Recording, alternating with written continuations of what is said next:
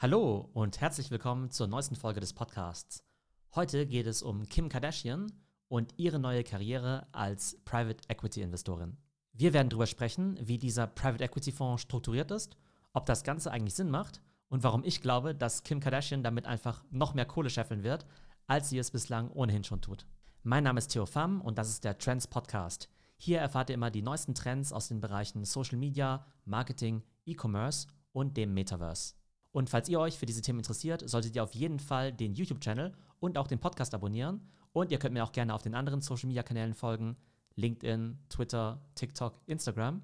Alle Informationen gibt es auf www.theo.net, www.theo.net. Und jetzt geht's weiter mit Kim Kardashian. Vor ein, zwei Wochen gab es ja die Meldung, dass Kim Kardashian jetzt unter die Private Equity Investoren gegangen ist und das ganze Konstrukt heißt Sky Partners, SKKY Partners und das KK steht natürlich für Kim Kardashian. Und das Ganze wird die liebe Kim natürlich nicht alleine machen. Nämlich hat sie sich einen langjährigen Private Equity Profi an Bord geholt, den Jay Sammons.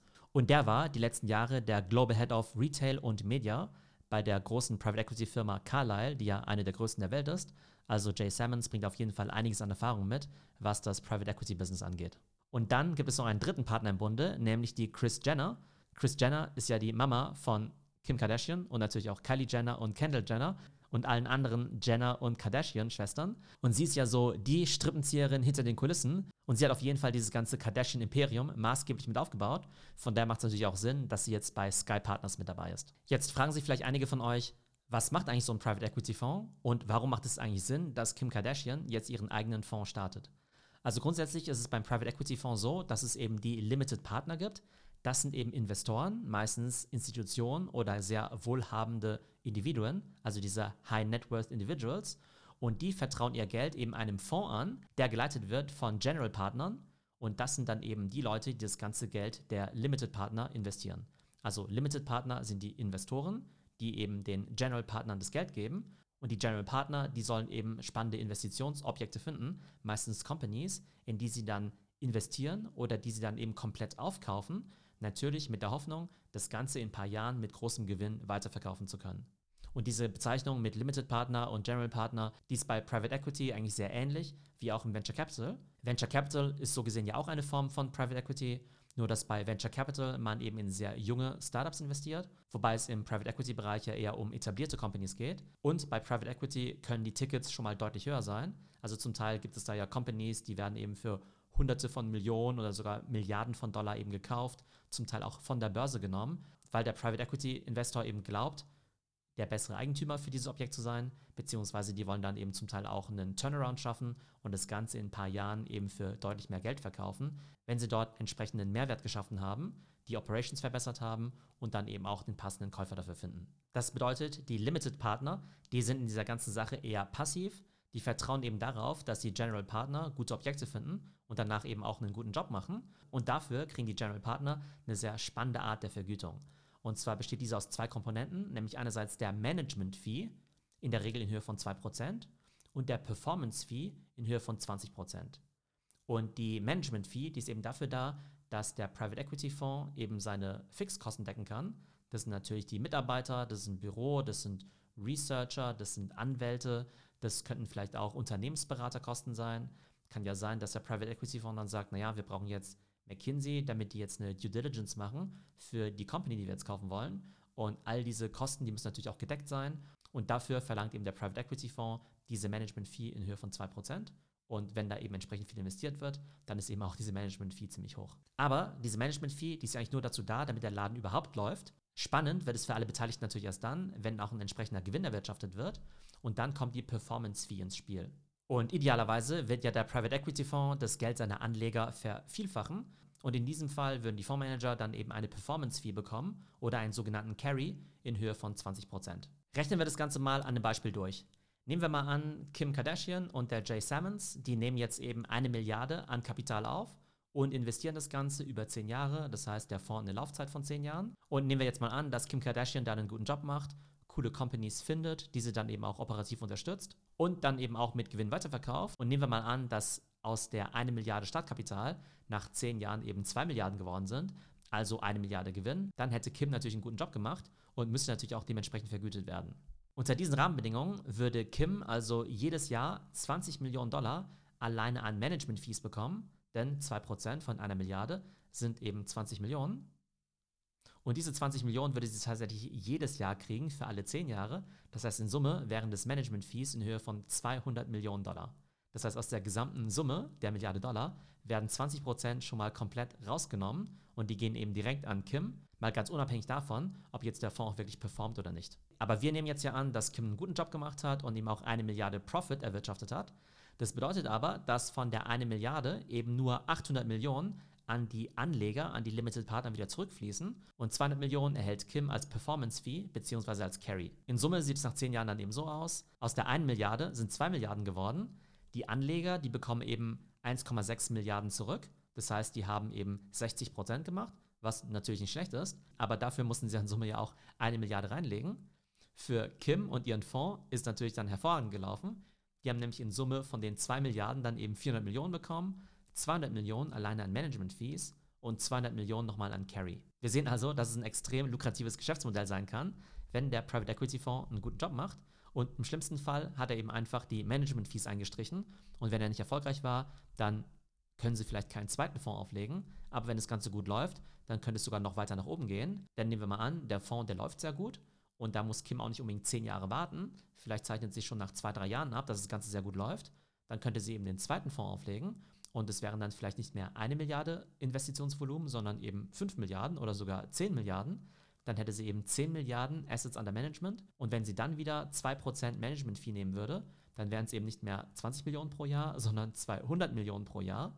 Und wenn sie ihren Job wirklich gut machen würde, könnte sie auch sagen, hey, übrigens, ich will keine Management-Fee mehr von 2% haben, sondern von 4%. Und mein Carry sollte nicht 20% sein, sondern 40%. Sowas gibt es auch in der Industrie. Das sind natürlich die extrem erfolgreichen Private Equity Fonds, die zum Teil eben auch schon einen sehr langen, erfolgreichen Track Record haben. Aber wenn das ganze Geschäft läuft, dann ist nach oben hin eigentlich alles möglich. Und ich denke mal, dass das auch natürlich das Ziel von Kim Kardashian ist, denn die ist ja bekanntlich extrem clever und ziemlich gut im Geld verdienen. Und jetzt stellt sich natürlich die Frage, was prinzipiell die Erfolgsfaktoren für so eine Private Equity Firma sind. Ich sehe da vor allem drei Aspekte. Das erste ist das Fundraising, das zweite ist der Deal Flow und der dritte Aspekt sind die Operations. Was bedeutet Fundraising? Man muss eben in der Lage sein, viel Geld einzusammeln. Denn wenn ich jetzt morgen einen Private Equity Fonds raisen würde, da würde ich vermutlich keine Milliarde einsammeln können, auch keine 100 Millionen wahrscheinlich. Aber Kim Kardashian und eben Jay Sammons mit dem riesigen Netzwerk, die werden vermutlich schon in der Lage sein, sehr viel Geld einzusammeln von institutionellen Anlegern und natürlich auch von reichen Privatpersonen. Das heißt, Fundraising, da würde ich mal einen Haken dahinter machen. Man weiß noch nicht genau, wie groß der erste Fonds sein wird. Ich habe die Milliarden ja nur als Rechenbeispiel genommen, aber es würde mich nicht wundern, wenn der erste Fonds schon bei mehreren hundert Millionen Dollar liegen würde.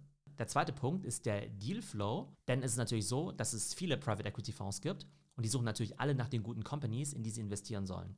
Und das ist natürlich auch der Job von den Private Equity Companies, dass sie eben die entsprechenden Objekte finden aber eben nicht nur identifizieren, sondern eben auch das Investment tätigen können. Und dafür muss man sich natürlich auf dem Markt extrem gut auskennen und natürlich auch sehr gute Kontakte haben. Und ich persönlich denke, dass Kim wahrscheinlich einen ziemlich guten Dealflow haben könnte, weil sie natürlich junge Unternehmen extrem gut einschätzen kann. Und die sagen vielleicht auch, naja, ich möchte lieber, dass Kim in meine Company investiert, als jetzt irgendein 0815 Private Equity Fonds, der sich vielleicht mit der Industrie gar nicht auskennt. Also auch den Dealflow, den sehe ich recht positiv. Und der dritte Aspekt sind natürlich die Operations. Und da ist natürlich die Frage, welchen Mehrwert dort irgendein Private Equity Investor stiften kann. Und es gibt eben einige Investoren, die sind eher so hands-off. Die sagen eben, okay, das Management soll seinen Job machen und wir sind eigentlich nur dazu da, um das Ding wieder teuer zu verkaufen, beziehungsweise vielleicht die Kennzahlen zu optimieren, Financial Engineering zu machen. Aber die würden vielleicht nicht unbedingt sagen, dass sie jetzt eben wirklich ins Tagesgeschäft eingreifen müssen. Die würden das Ganze vielleicht eher strategisch begleiten. Und dann gibt es wieder Private Equity Fonds, die haben eben wirkliche Operations Teams. Das heißt, es sind dann eben Experten für Marketing, für Logistik, für Finanzen, für Technologie. Und die gehen dann eben in diese Unternehmen rein und versuchen die natürlich auf Vordermann zu bringen oder eben auch zu unterstützen. Und das wird natürlich spannend sein zu sehen, welchen Ansatz Sky Partners hier eben wählen wird. Also A, ob sie wirklich eben operativ reingehen wollen und B natürlich auch, ob sie die Teams haben, um diese Unternehmen zu unterstützen.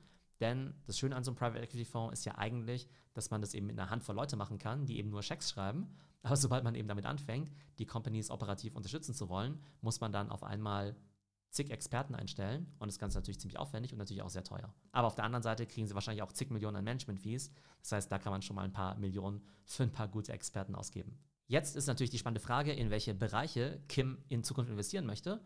Und da gibt es aus meiner Sicht eben fünf Focus Areas, nämlich Media, Fashion, Beauty, Food und Commerce. In der offiziellen Pressemitteilung ist das Ganze eben noch ziemlich vage gehalten. Da wird eben einfach nur gesagt Consumer und Media. Und Consumer und Media könnte ja ziemlich alles sein. Ich denke, Media macht natürlich total viel Sinn, weil Kim natürlich Social Media so gut wie keine andere versteht aber natürlich auch die ganzen klassischen Medien sehr gut kennt, mit ihrer Fernsehshow, die ja ziemlich erfolgreich war. Dann sind natürlich Fashion und Beauty extrem naheliegend, weil Kim sich da extrem gut auskennt, da selbst eigene Companies gestartet hat, wie, wie KKW Beauty, also Kim Kardashian West Beauty und eben auch die Unterwäschemarke Skims, die jetzt ja mit 3 Milliarden bewertet ist. Das heißt, da ist auf jeden Fall genug Kompetenz dabei. Dann will der Fonds auch noch in den Bereich Hospitality investieren. Und Hospitality ist ja auch ein sehr breites Gebiet.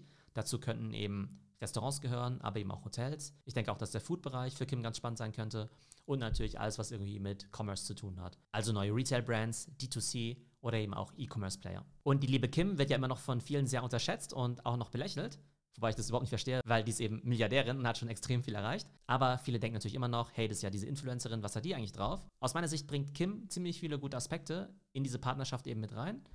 Denn ihre Stärken sind natürlich die Expertise. Sie kennen sich eben extrem gut in diesen Branchen aus, vor allem natürlich Fashion und Beauty. Und sie hat natürlich auch schon bewiesen, dass sie auch operativ Brands aufbauen kann, die dann Milliarden von Dollar wert sind, wie eben Skims oder KKW Beauty. Das heißt, die Expertise ist auf jeden Fall da. Der zweite Aspekt ist natürlich das riesige Netzwerk. Ich bin mir ziemlich sicher, dass der Kardashian-Clan so ziemlich jeden kennt, der was zu sagen hat in den Bereichen Beauty, Fashion oder natürlich auch in Hollywood und im Mediaspace. Und dann kommt natürlich noch das Netzwerk von dem Jay Sammons mit dazu, der durch seine Vergangenheit bei Carlyle natürlich exzellente Kontakte in die ganze Finance-Welt hat. Und da denke ich, dass sich beide eben sehr gut ergänzen werden, sowohl was das Fundraising angeht, als auch den Dealflow. Und die dritte große Stärke, die Kim natürlich mitbringt, ist ihre Social Media Power, die ja unvergleichlich ist. Die hat ja 330 Millionen Instagram-Follower, wobei ich sagen muss, dass mich das wundert, dass sie so stark immer noch auf Instagram setzt. Ich glaube, die ist relativ schwach bei TikTok, auch bei YouTube eben kaum präsent. Also die setzt eben extrem auf Instagram und immer noch so ein bisschen Twitter. Wobei Twitter ja für Konsumer eben nicht so gut funktioniert. Und Instagram ist ja nicht unbedingt die Plattform der Zukunft. Aber in jedem Fall kann natürlich Kim jederzeit hunderte Millionen von Usern erreichen. Und es ist natürlich eben ziemlich spannend, dass wenn sie jetzt in diese Companies investiert, sie natürlich diese Produkte und Companies sehr stark über ihre eigenen Social-Kanäle pushen kann. Das heißt, da ist eben schon das kostenlose Marketing mit drin. Und deshalb glaube ich, dass Kims Stärken, nämlich ihre Expertise in diesen Branchen, ihr Netzwerk und natürlich eben auch ihre Social Media Power extrem wertvolle Assets sind für einen Private Equity Fonds, der in diesem Consumer Space unterwegs ist. Und im Big Picture kann man beobachten, dass es eben hier diesen Trend gibt, dass es immer mehr von diesen Promi-Investoren gibt, die eben auch ähnliche Stärken wie Kim mitbringen. Natürlich eine gewisse Expertise, eine Branchenexpertise, aber natürlich eben auch viel Geld, Kontakte, Netzwerk und Social Media Power. Und der Ashton Kutscher, der investiert ja schon ziemlich lange in Tech-Unternehmen, war damit auch sehr erfolgreich. Der Leo DiCaprio macht das Ganze ja auch schon seit ein paar Jahren. Es gibt viele NBA-Spieler, die es extrem erfolgreich machen. Da gibt es einen Kevin Durant, aber auch einen Steph Curry oder einen LeBron James. Gerade LeBron James macht das ja ziemlich gut. Der hat ja in Beats bei Dre investiert und Beats wurde dann ja von Apple aufgekauft. Dann hat LeBron ja auch noch in so eine Pizzakette investiert, nämlich Blaze Pizza, die jetzt eben auch extrem viel wert ist. Also der macht das eben auch schon sehr gut. Und dann gibt es auch noch Serena Williams, die ja Serena Ventures aufgezogen hat. Und ich glaube, die haben auch vor ein paar Monaten 100 Millionen geraced. Also ist auf jeden Fall ein ziemlich großer Trend.